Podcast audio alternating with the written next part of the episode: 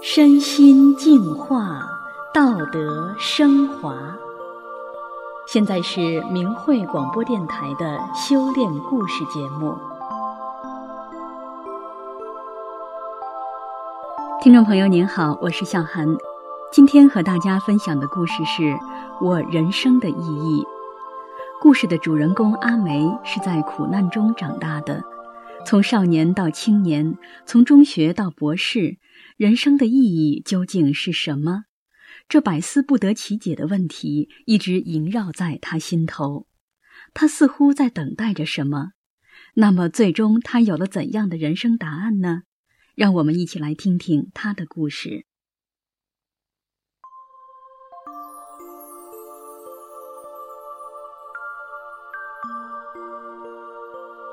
从很小的时候起，周围的邻居和老乡们。都是用一种怜悯的目光看着我，在他们眼里，我是一个苦命的孩子。上世纪八十年代，在我八岁的时候，母亲被父亲单位的领导灌毒药害死。父亲为了给母亲讨回公道，带着我和弟弟去北京上访。漫漫上访路何其艰难！我们讨过饭，睡过大街，进过收容所。上访的人群什么人都有，每个人都是一肚子心酸。那个时候在街头，我尝尽人间冷暖。虽然年纪不大，就时常想，人活着怎么这么苦啊？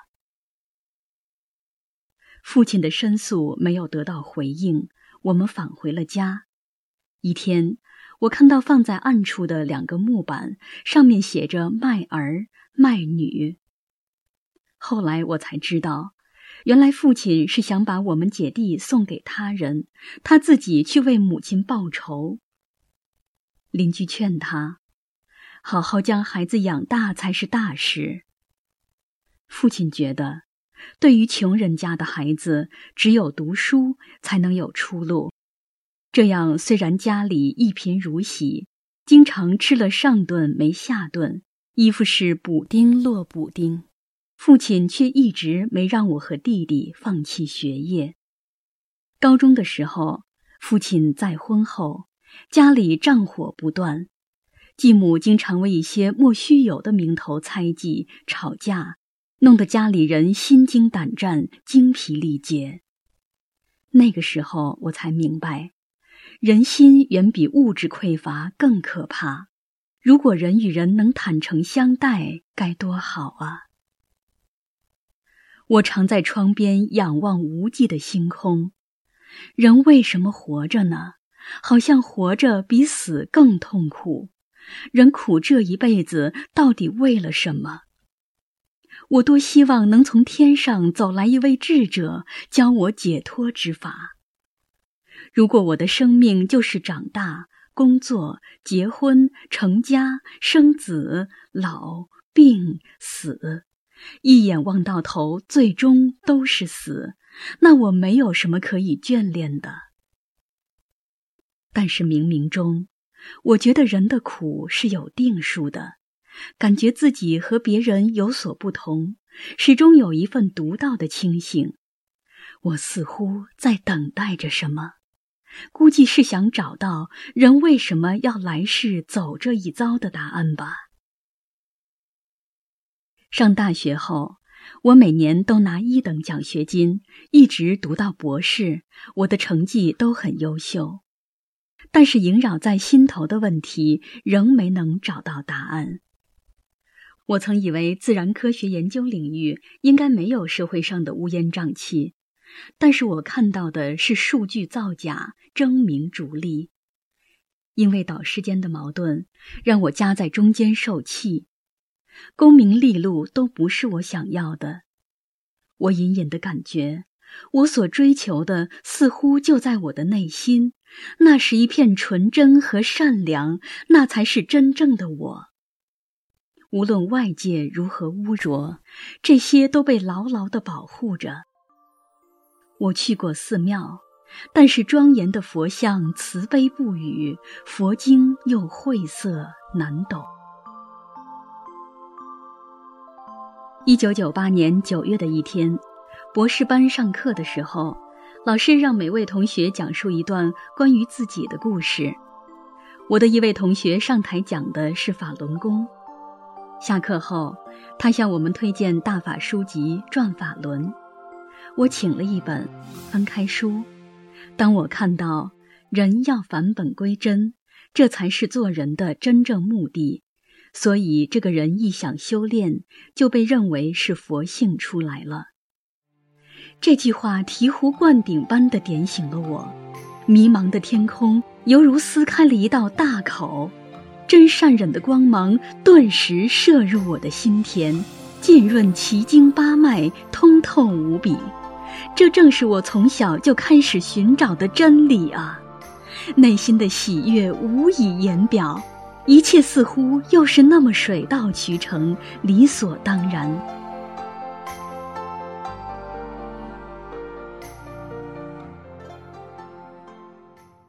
我和前夫是研究生同学，我们结婚后一个月，我就修炼法轮大法了。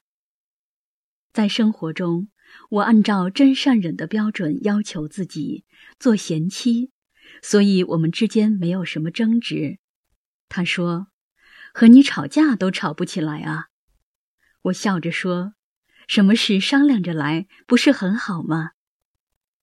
对公婆，我也是真心相待，家里家外尽心尽力，直到离婚，我也没有和他们红过脸。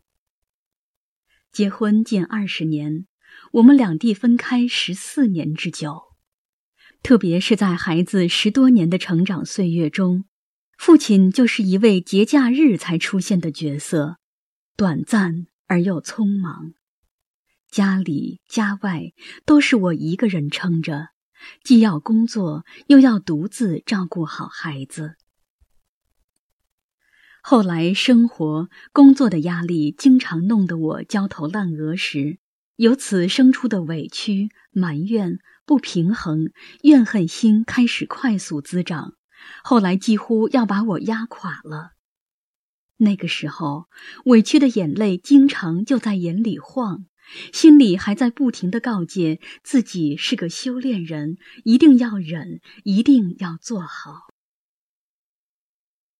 怨恨心就像一块厚厚的巨冰，坚硬而顽固。面对它，我感觉自己要去掉它，真是太难了。唯有法轮大法能救我出苦海，所以每当我心里开始怨恨、陷入委屈的情绪时，我就不断地背诵大法书籍《转法轮》，一直背到自己能心平气和，思想中不再去想这些事情的时候，才停下来。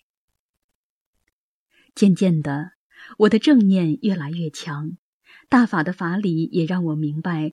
人间恩怨的表象背后都有因缘。以前我把人这个层面的东西看得太实在，在表面上纠结别人的不对，自己的痛苦永远也解脱不出来。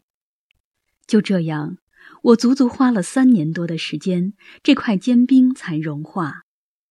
当我把怨恨心去掉的时候，我眼中才看到别人，才深切体会到。每个人活在这个世界上都那么不容易，都是苦的，只是苦的方式不同而已。孩子十一岁的时候，前夫提出离婚。其实，在他提出离婚之前，我就隐隐地感觉到，我和他之间的恩怨快完结了，所以我没有太诧异。缘尽则人散，不过我还是痛哭了两场。一次是因为孤独寂寞，一次是因为觉得愧对孩子。后来隐藏的妒忌心、争斗心、面子心等等都跳出来，我发现一个，修掉一个。这段揪心的过程历经两个星期，我整个人像被洗礼了一般。去掉一颗心，师傅就让我感受到一层境界的美好，清净、清透。祥和、慈悲、美妙无比。如今，我对于前夫、爱恨怨皆无，只是莲池。迷中的人不知道归路，何其不幸啊！我来到工作单位的时候，正是中共迫害法轮功最严重的时候。我直接告诉单位领导，我是修炼法轮功的。单位领导考虑我是个人才，决定录用我。我想自己是大法弟子，对不了解大法真相的人来说，我的形象和所作所为就是证实大法最好的验证。十多年中，我从来不把自己当作被迫害者，始终面带笑容，坦坦荡荡，从不为利益、功名争执。领导及同事私下都对我称赞有加。因为实名起诉江泽民，当地派出所找到我的单位，单位领导想处分我，我心怀一颗纯净救人的心，给单位领导写了一封长信，讲述了法轮大法的美好、被迫害的真相，以及人面临善与恶的选择。在信的结尾，我写道。如果单位执意要处分我，我可以提前离开，并不是因为我想离开，而是我不愿你们做不好的事。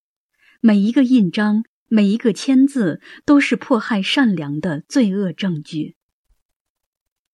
两周后，单位领导决定不处分我，只是工作岗位调整了一下，一切如常。我后来才知道。市里原本想把我弄成一个典型去邀功，单位保了我。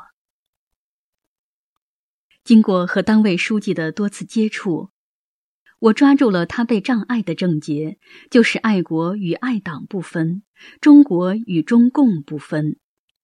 救人就要落到实处，以前给他的真相信没有真正把中共的皮扒开，当时不想引起他反感。